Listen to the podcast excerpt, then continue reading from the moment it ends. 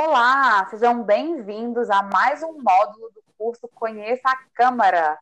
Esse podcast foi produzido por Isadora Frois e Regiane Barbalho, servidoras da Escola do Legislativo, para apresentar para vocês, ouvintes, algumas informações importantes sobre a estrutura organizacional da Câmara de BH. Eu sou Isadora, estou aqui com a Rejane. Rejane, dá um alô para o público. Oi, gente, tudo bem? Vamos conversar um pouquinho hoje sobre a Câmara. Então vamos começar. Aposto que o pessoal que está nos ouvindo aí já está curioso para saber o que, nós vamos falar nesse podcast hoje, Rejane. Isso. Rejane, você sabe, né, que eu sou recém-chegada aqui na Câmara e eu posso dizer que no início eu ouvia falar de vários setores locais da Câmara e não tinha nem noção de qual atividade esses setores faziam, desempenhavam lá. Conta pra gente, para a gente começar, né, falar um pouquinho dos setores, qual que é a diferença entre a auditoria e a ouvidoria? Ótima pergunta, Isa. A auditoria, ela realiza ações preventivas para corrigir assim eventuais erros e aprimorar os processos existentes na Câmara. Já a ouvidoria, ela é o canal de comunicação oficial entre o público externo e a Câmara. Então, qualquer dúvida ou questionamento que o cidadão, instituição ou qualquer empresa tiver, eles devem fazer contato com a ouvidoria. É ela que vai responder oficialmente pela Câmara.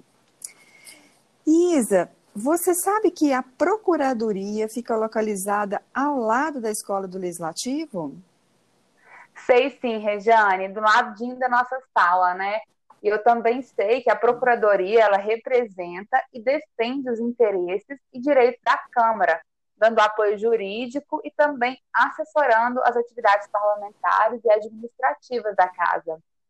Falando nisso, Regiane, é, eu já ouvi falar que o cerimonial e a escola do legislativo realizam eventos. É isso mesmo? Assim, então, o cerimonial, ele atua em eventos solenes, nas reuniões especiais, nas audiências públicas. É, é tudo que a gente chama de atividade regimental, aquelas atividades em que é, o vereador está diretamente ligado. A Escola do Legislativo, ela atua no apoio de eventos e atividades relacionadas à capacitação interna dos servidores e à formação do cidadão. Então tem uma diferençazinha aí. Hum. Agora, Isa, você sabe que o organograma da Câmara, organograma é aquele documento cheio de caixinhas. Nós temos vários setores dentro de algumas diretorias, né? Olha, Regiane, eu sei sim. E eu vou te confessar que no início, né, quando eu vi o documento pela primeira vez, eu vi tanta caixinha ligada a cada diretoria que eu fiquei um pouco perdida até me situar mas hoje eu já consigo fazer essa distinção geral entre as diretorias. É, eu sei que a gente tem a diretoria de administração e finanças, a DIRAF, que está ligada né, às atividades relacionadas à gestão orçamentária, financeira, contábil, questão do almoxarifado, compras. Temos também a diretoria de recursos humanos, a DIRRE, que está ligada às atividades psicofuncionais, de recursos humanos, de um modo geral. E temos também a, DIRA, a DIRLEG, que é a Diretoria do Processo Legislativo, que essa está ligada às atividades fins da Câmara, né? Então, dá apoio ao exercício das ações legislativas e fiscalizadoras da Câmara. É, aproveitando o gancho, ô Rejane, eu, eu sempre tive uma dúvida de uma coisa. Sempre ouço Coordenadoria de Assuntos Sociais e Núcleo da Cidadania. Eles são a mesma coisa? É, Isa. Bom, é, em parceria com outros órgãos, o COAS, né, que é a abreviatura aí de Coordenadoria de Assuntos Sociais, ou Núcleo da Cidadania, disponibiliza vários serviços para o cidadão. Né? A gente lá tem o Cine, tem o Refeitório Popular, tem o Posto de Identificação, tem o TRE.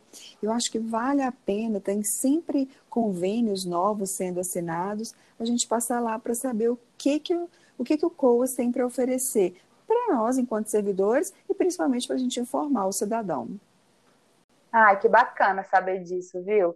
Ô, Regiane, Sim. e, por exemplo, eu estou pensando agora, assim, em termos na Câmara, porque a gente mexe muito com o computador lá, né? Então, às vezes, a gente perde senha, tem algum problema na, impressora, com a internet, qualquer tipo de intercorrência, assim, quem que a gente pode procurar para poder socorrer a gente? Quem que ajuda?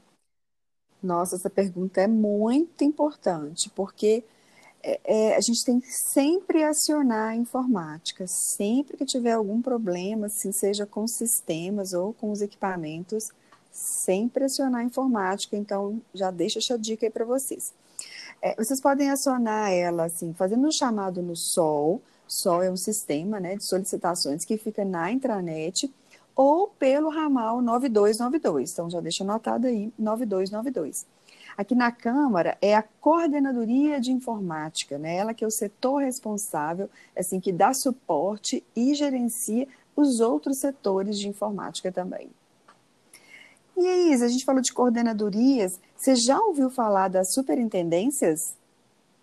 Ah, já sim, Rejane. Eu sei que nós temos né, a Superintendência de Comunicação Institucional, que ela vai atuar na transparência e no fortalecimento da imagem da Câmara junto ao público, tanto interno, né? A gente tem, por exemplo, a intranet, temos várias notícias, vários instrumentos lá dentro, e em relação ao público externo também. A gente tem o portal, tem outras ferramentas que eles gerenciam para poder levar as informações né, de tudo que está acontecendo na Câmara para o cidadão, para o público externo.